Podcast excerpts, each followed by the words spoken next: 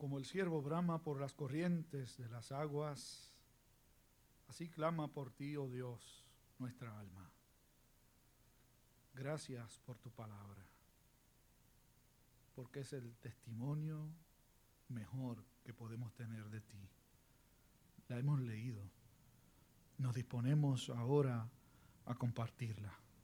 Concédenos corazones dispuestos, sedientos para recibir tu palabra y para responderte. Lo pedimos todo en el nombre de nuestro Señor Jesús.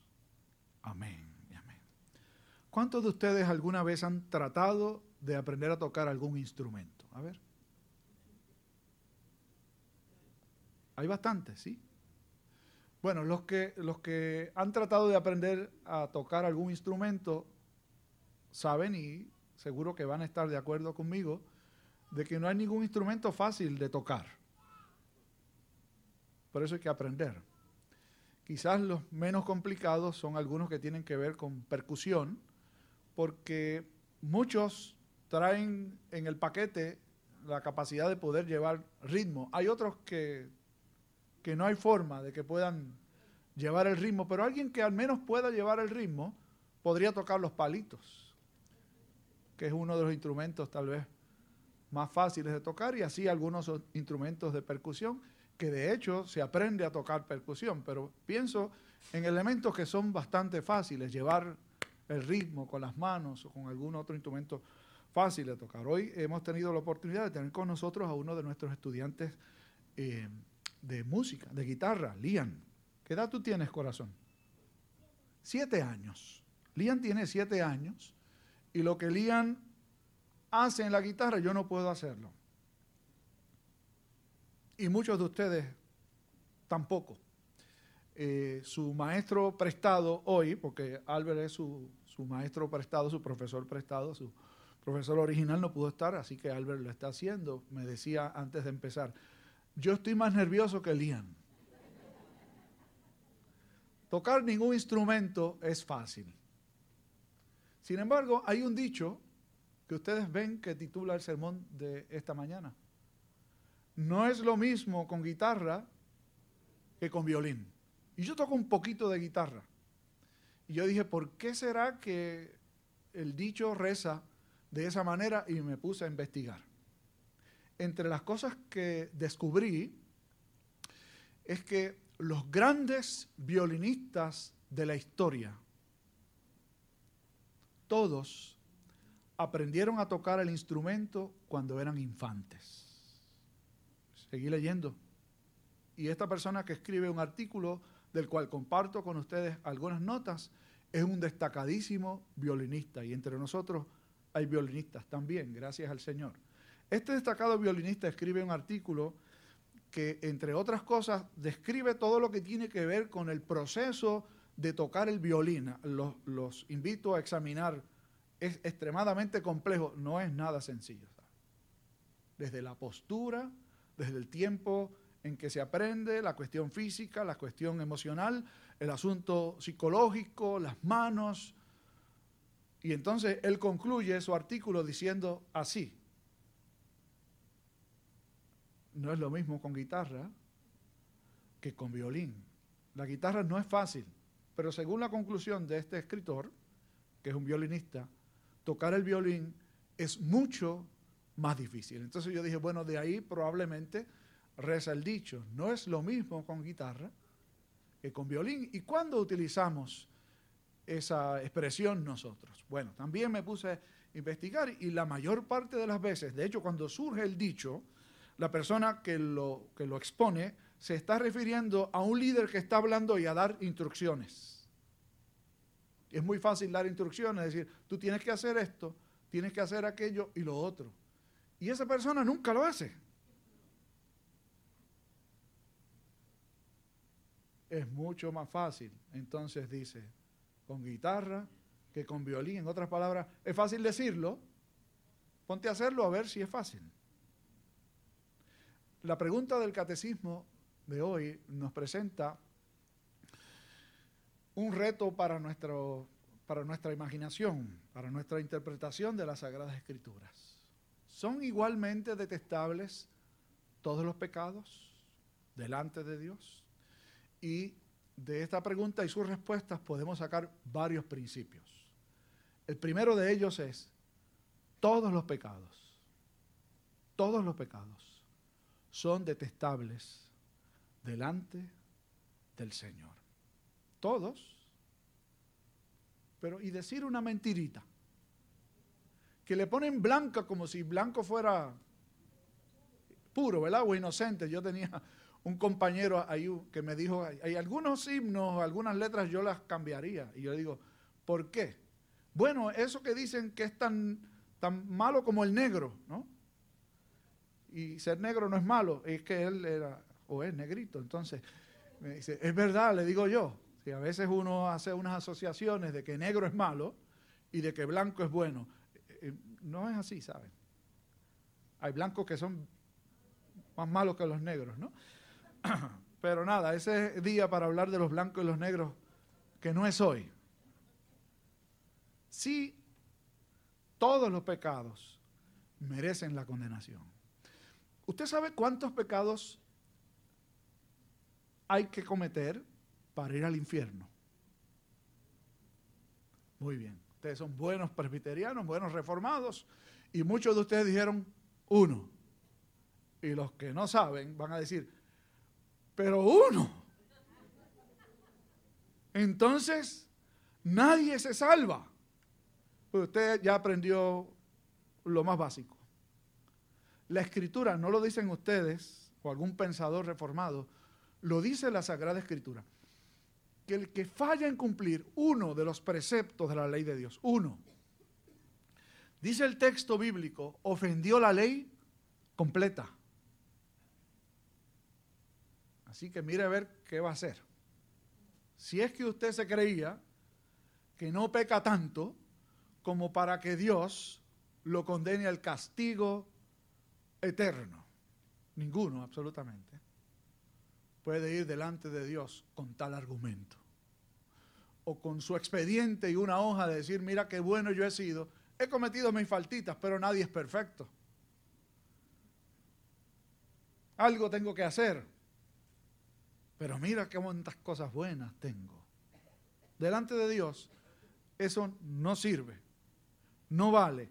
Y la religiosidad que se ha encargado de enseñarnos algo como eso, se equivocó. Al menos no ha utilizado la base correcta para establecer sus posturas de fe, que es la Sagrada Escritura. Y como hemos dicho, y ustedes saben, un solo pecado es suficiente. Lo que pasa, yo pienso que es que los seres humanos siempre tratamos de salirnos con la nuestra. Yo tenía un compañero de estudios en el colegio que decía, yo nunca salgo de compra solo. Ya era un mandolete, ¿no? Y yo le digo, ¿y por qué? Siempre voy con mi mamá. Mi mamá es experta regateando. Es magnífica regateando. Ella siempre saca las cosas más baratas de lo que son o de lo que le quieren vender. Y yo creo que todos los seres humanos de alguna forma u otra tenemos cierta capacidad para regatear, para pedir rebajas. Y queremos creernos la idea de que con Dios se puede hacer eso. Dios es tan bueno que me tiene que hacer un descuento. Dios es tan bueno que de alguna forma Él me entiende. Él sabe cómo yo soy. Le tengo que decir que justamente por eso, porque sabe cómo usted es, no va a ser rebajas, no va a ser descuentos. Lo que Dios ha dicho, eso es. Todos los pecados merecen el castigo de Dios. Ahora bien, la pregunta es si todos son igualmente detestables. Y la respuesta es que siendo todos detestables, no todos son igualmente detestables. Lo que es tema para otro día, pero hoy hay que tocar un poco. En el día del juicio, pero también en el juicio temporal, que es el de ahora. todos los pecados tendrán su consecuencia. Todos saben. Dios no guarda debajo de la alfombra. Todos los pecados tendrán su consecuencia. ¿Y qué quiere decir esto? Bueno, comenzando por el temporal. La escritura enseña que Dios al hijo o al que toma como hijo lo castiga. Lo dice la Biblia, yo lo estoy repitiendo. Esa idea que nos venden, que es parte de ese empeño negociador del ser humano, ¿no? de que Dios, Dios es bueno y que todo es bueno con todo el mundo y que no importa, Él va a bajar la curva. Eso no es verdad, ¿saben? Si usted es un hijo de Dios, un creyente en Jesucristo, y peca, va a ser castigado. Los creyentes, temporalmente. O sea, si usted hace alguna travesura aquí abajo en la tierra y es un creyente en Jesucristo y sabe que va a ir por la fe en Jesús al cielo, bendito sea Dios. Pero las consecuencias las empezamos a sufrir ahora, porque Dios es un buen padre. Y un buen padre no deja a sus hijos sin disciplina. Así que si usted fue un mal educado toda su vida en el trato con sus hijos, usted va a cosechar seguramente, cuando sea viejo, lo mismo y no se queje. Porque usted está cosechando lo que sembró. Si usted no atendió a sus hijos, fue un buen padre, no les presentó el amor de Dios y después es viejo y sus hijos no lo atienden, no se queje. Usted está cosechando lo que sembró. No es una ley automática. Algunos sembraron bien y los hijos salen sin vergüenza. Tampoco se queje.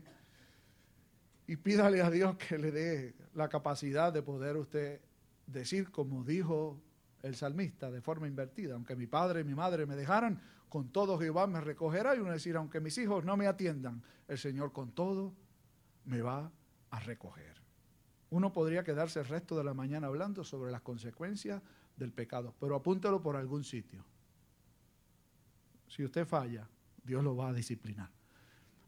Pero los creyentes, Dios los disciplina para bien, para corrección, como lo hace un buen padre con sus hijos, que no castiga por verlo sufrir, sino que castiga para modificar conducta y para enseñar. En la eternidad, la Escritura enseña también que hay niveles de recompensa para los creyentes. Hay distintos niveles de recompensa. Hay un solo medio para entrar al cielo, es Jesucristo el Señor. Pero en la eternidad hay niveles de recompensa según la fidelidad de cada uno. Vamos al lado del castigo de los infieles. Jesús, dice el texto que, Carlos leyó hace un momento, que comenzó a reconvenir a las ciudades en donde él había obrado milagros. ¿Qué es reconvenir? La palabra reconvenir viene de un, prefijo que es re, que en esencia eh, implica una respuesta. Reconvenir en este caso se refiere al hecho de que de la forma en que Jesús responde a la manera en que las ciudades en donde él hizo milagros y enseñó reaccionaron a su mensaje. Es su respuesta.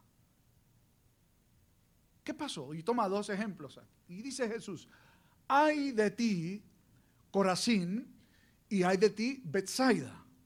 En primer lugar, comienza con un hay. En la escritura hay dos contrapartes que se conocen como son bienaventuranzas, son dichas de Dios y ayes, que es un anuncio de lo que pasa por no hacer lo correcto. Y entonces Jesús pronuncia ayes sobre Corazín y Bethsaida, que eran dos ciudades ubicadas en el sector norte del mar de Galilea. Jesús desarrolló su ministerio en la región de Galilea que era la región que estaba más al norte de la región de Judea, donde estaba Jerusalén, la capital judía, Samaria, un, un, sector de la Palestina que se había mezclado con otras culturas y con los cuales los judíos no querían tener relación, y más al norte de Samaria, toda la región de Galilea.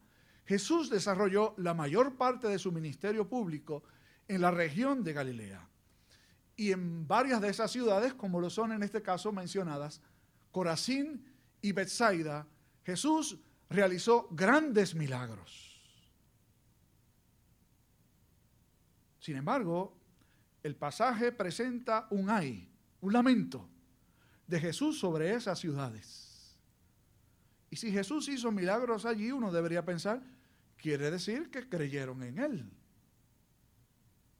Bueno, sí, de una, de una manera. Muchas personas creyeron y hoy día siguen creyendo en Jesús para lo temporal. Mi papá decía, todo el mundo llama a Santa Bárbara cuando llueve. Pues vamos nosotros a, a cambiar eso, ¿no? Todo el mundo llama a Dios cuando tiene necesidad. Si sale un trueno, la gente dice, ay, Santa Bárbara bendita, ¿no? Los que tienen la tradición de, de, adorar a los santos o de reverenciarlos. Los creyentes, cuando algo nos duele, ay, Dios mío. Todo el mundo clama a Dios cuando uno va y ofrece una oración por un enfermo una sola vez. Me han dicho que no. En 31 años, una sola persona. Por mí no se moleste en orar, no me interesa, me dijo aquel señor. Los demás, todos, dice, seguro que sí, una oración no viene mal. Vuelvo a usar dichos de la cultura popular nuestra, santo quiere misa, es decir, ¿quién no quiere un favor de Dios? Y en el tiempo de Jesús, muchas personas, grandes multitudes, querían el favor de Dios porque de una forma u otra pensaban que Jesús era un instrumento de Dios y sanó a muchos, alimentó a multitudes. Sin embargo, el texto nos deja saber por qué es el lamento. No es por no haber creído que Jesús podía ser un enviado de Dios, sino porque no se arrepintieron. había un, hermano que me contó una historia, una experiencia. Él estaba ah, realizando un trabajo casero en un hogar y mientras estaba realizando el, trabajo, la dueña del hogar le dijo, usted como es cristiano, ore por mi hijo, por favor. Mi hijo se ha entregado al alcohol, su padre no le dio el mejor ejemplo, pero yo quisiera que mi hijo saliera de eso, es, todavía está joven, yo creo que él puede eh, salir del vicio. Y sucede que cuando el, hombre que está haciendo el trabajo se está despidiendo de la señora, llega el hijo justamente. Y entonces él le ofrece orar.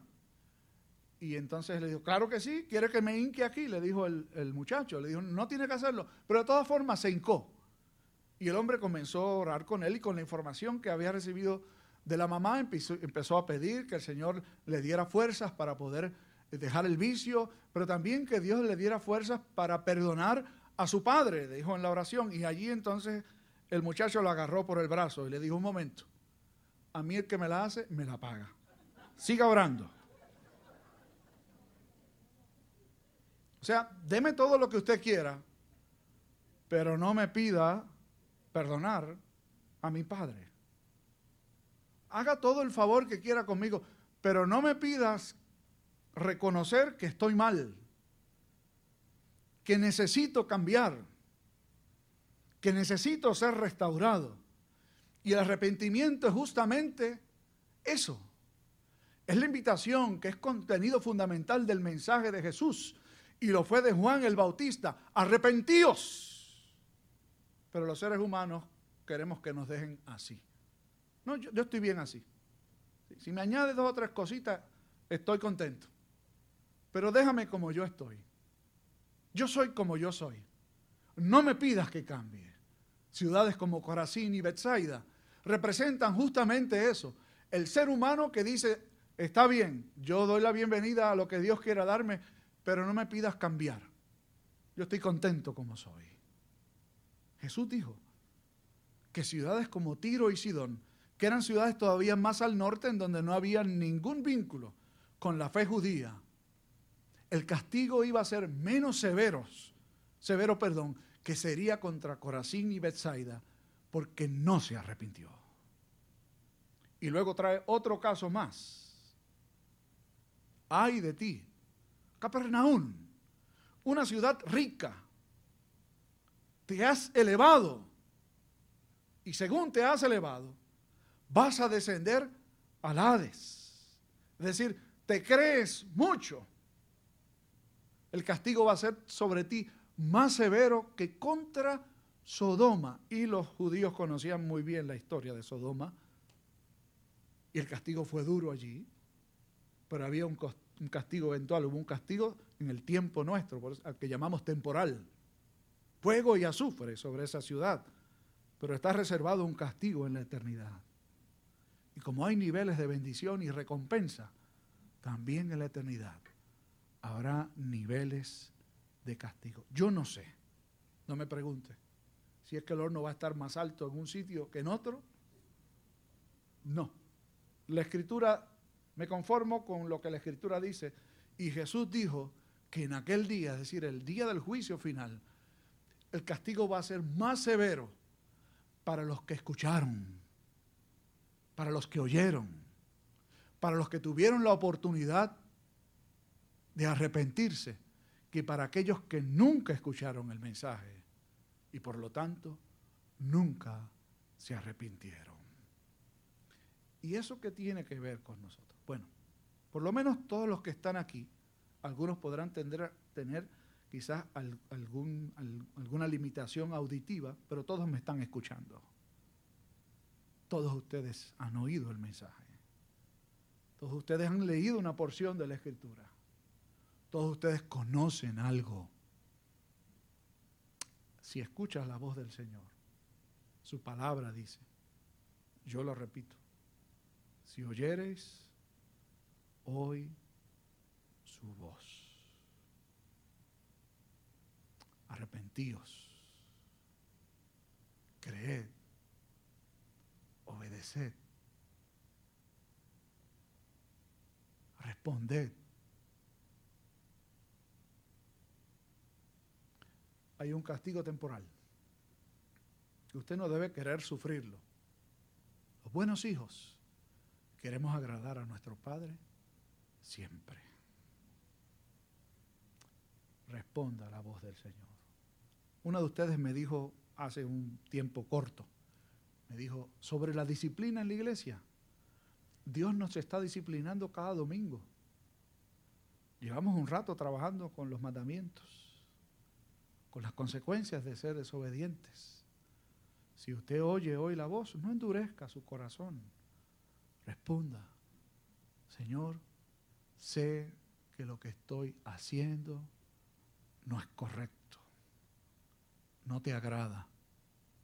¿Qué debo hacer? Leí una historia que me hizo pensar en otra, es una historia verídica, pero me hizo pensar en otra que yo conocí un tiempo después. Hubo un caso de un señor que era miembro de una iglesia cristiana, con un hogar muy bonito, su esposa, sus hijos. Estando dentro de la iglesia, se enamoró de otra muchacha más joven que su esposa. Ella también casada. Se la llevó como dicen, ¿no? Yo no creo tanto que se la llevara, pero, pero se fueron. Se fueron los dos. Su pastor, que era muy íntimo con él, lo llamó y le contestó, pastor, si esto no fuera de Dios, no sería tan bonito.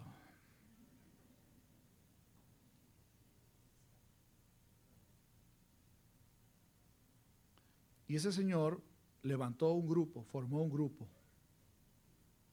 cristiano con una visión más amplia de lo que es el amor. No se quiso arrepentir. Pasaron los años, la muchacha lo dejó, el grupo se disolvió. Él llamó al pastor. Pastor, estoy solo.